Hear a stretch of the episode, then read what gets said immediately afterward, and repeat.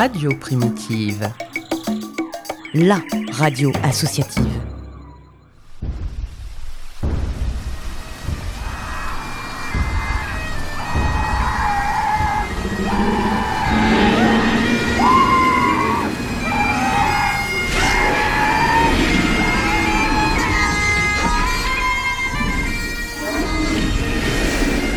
Jurassic Park, le format court qui t'en dit long sur la préhistoire de tes artistes préférés.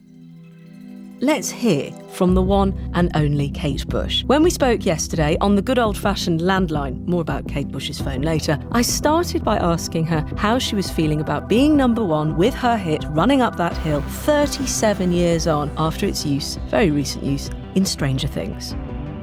Well, it's just extraordinary. I mean, you know, it's such a great series. I thought that the track would get some attention, but um, I just never imagined that it would be anything like this. It's um, it's so exciting Yeah. that it's quite shocking, really, isn't it? I mean, the whole world's gone mad. Elle s'en étonne elle-même et qui l'eût cru qu'un tube des années 80 presque oublié du grand public puisse renaître ainsi de ses cendres grâce à Netflix. Soit, ils n'ont pas choisi n'importe lequel non plus.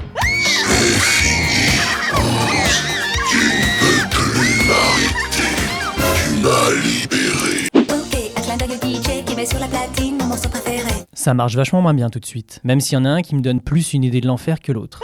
Forte du succès de sa quatrième saison, la série Stranger Things a su donner un second souffle à Running Up That Hill. Fil rouge, voire personnage invisible accompagnant les aventures d'Eleven et ses amis dans le monde inversé, il était évident désormais que la jeune génération s'empare à son tour de cet hymne féministe, datant pourtant, il faut le rappeler, de 1985. Vous ne me l'entendrez dire qu'une fois, c'est ici, c'est maintenant. Merci Netflix d'avoir insufflé un peu de culture et de bon goût aux générations Z et Alpha. Mais la carrière de Kate Bush ne se résume pas à un titre. C'est même tout le contraire. Et si vous vous êtes arrêté à Running Up That Hill, permettez-moi de vous dire que vous avez tout faux. La jeune anglaise, originaire du comté de Kent, grandit, malgré des parents exerçant tous deux des professions médicales, dans un milieu artistique. On retrouve dans chacun des membres de sa famille un peu de ce que Kate mettra dans son art. La danse de sa mère, le piano de son père, la poésie de son frère John. Nous parlerons de l'importance de son frère Paddy plus loin dans l'épisode. Préparation paiement. Kate démarre sa vie de musicienne par le violon, qu'elle étudie dès l'âge de 11 ans. Au même moment, la future sorcière du son commence à écrire ses premières chansons en s'accompagnant au piano qu'elle apprend. Ainsi verront le jour les embryons des titres The Man with the Child in His Eyes ou encore Saxophone Song, qui sortiront sur son premier album bien des années plus tard, mais nous en reparlerons plus loin dans l'épisode. Ça tisse de ouf. Seuls les membres de sa famille proche auront la primeur d'entendre ses compositions car il faut en parler. Kate souffre d'une timidité maladive et considère que chanter ne serait-ce que devant une personne équivaut déjà à une performance. C'est dire la pression. Ce sera d'ailleurs l'un des marqueurs de sa carrière, la chanteuse n'ayant donné qu'une tournée en 79 et tenu une résidence de 22 dates en 2014 à l'Eventime Apollo de Londres. Si vous êtes amateur de musique live, c'est pas l'artiste idéal. L'oiseau se fait rare et c'est fort dommage tant ses performances sont d'une efficacité redoutable. Mais revenons à nos moutons. Paddy Bush, le frère aîné de Kate, est violoniste et demande à sa frangine de l'accompagner au piano. Nous sommes en 72. Kate profitera de ce petit espace de liberté et d'intimité pour développer ses compos et sa poésie, fortement inspirée par la mythologie grecque. Dans le même temps, la famille Bush décide d'appuyer sur le champignon.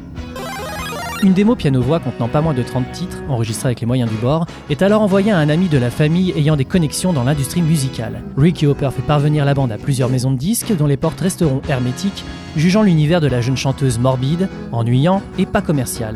Quelle bande de crétins. Ricky Hopper abat alors sa dernière carte et contacte son ami David Gilmour, à qui il envoie une sélection de 40 titres parmi les 100 composés et écrits par Kate entre l'âge de 11 et 15 ans. On peut retrouver sur ces démos les prototypes de la quasi-totalité de ses deux futurs premiers disques. Gilmour, qui cherche alors des artistes à driver, prête enfin une oreille attentive à notre petit rossignol et sélectionne deux titres à réenregistrer proprement en vue d'une nouvelle présentation aux maisons de disques. C'est donc accompagné de Gilmour à la guitare et de deux musiciens d'Unicorn, groupe que Gilmour encadre à ce moment-là, que Kate enregistre les maquettes des titres Passing Through Hair, qui apparaîtra en B-side du single Army Dreamers en 80, et Maybe, rebaptisé depuis Humming, titre hommage à David Bowie.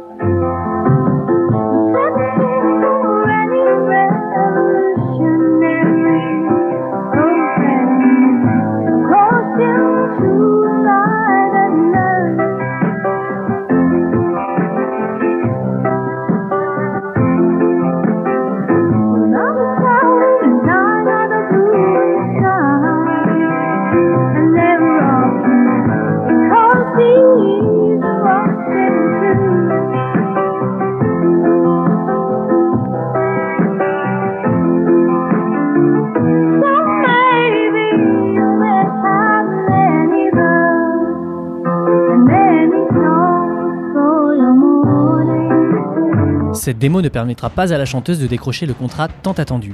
Nous sommes en 1973. Kate commence sérieusement à envisager les choses autrement et se focalise sur ses études de psychiatrie. Il faudra attendre de nouveau deux années pour qu'elle retrouve le chemin du studio, toujours sur ordre de David Gilmour, qui cette fois-ci prend les choses à bras le corps en finançant l'enregistrement d'une maquette de trois titres aux normes professionnelles complètes au Air Studio du West End londonien.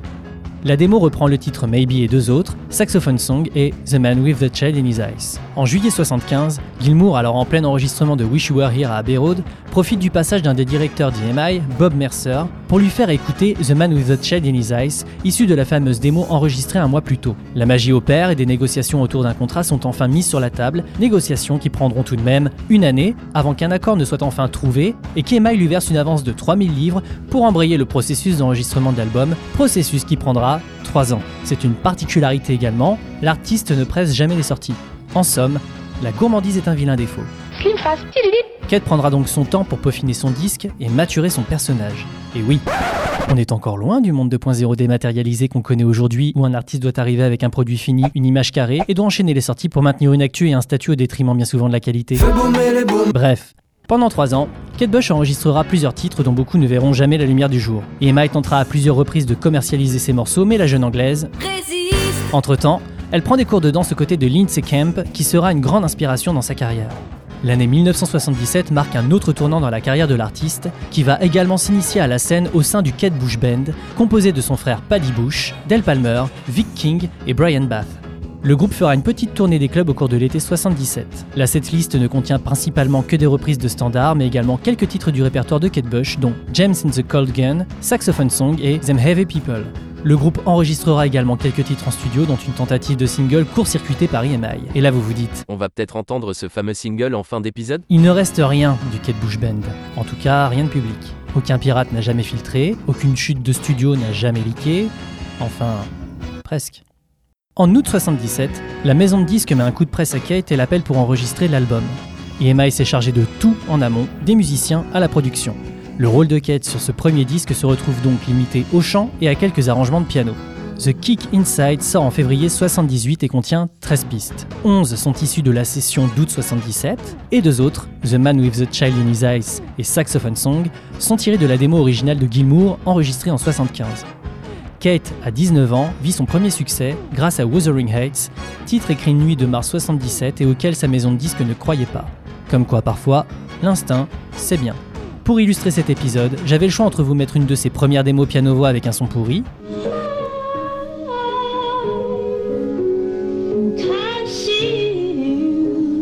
vous mettre l'inédit The Magician of Lublin, enregistré comme BO du film éponyme en février 79 mais introuvable dans une qualité décente,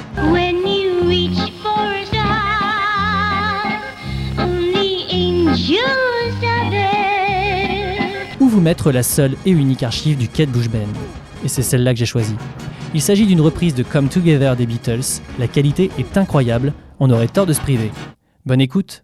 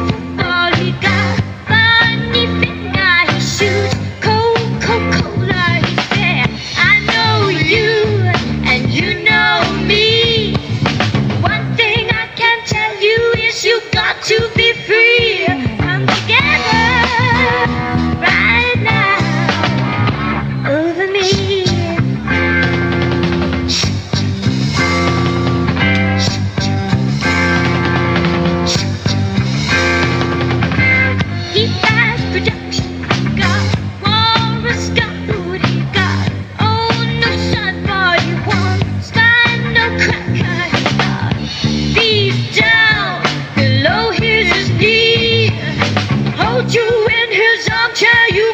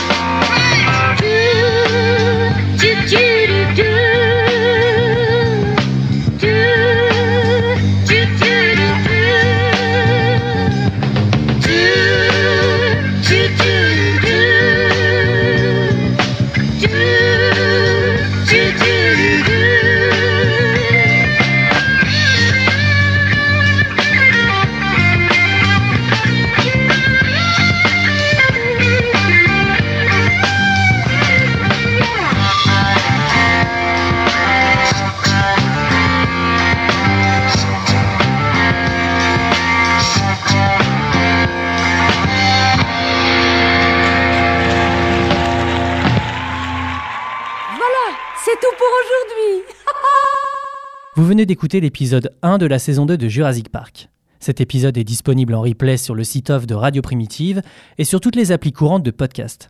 Si ça vous a plu, n'hésitez pas à laisser des commentaires et à mettre des pouces en l'air. Prenez soin de vous et à la prochaine. C'est faux que ça balance, c'est bon quand ça commence, c'est pas terminé.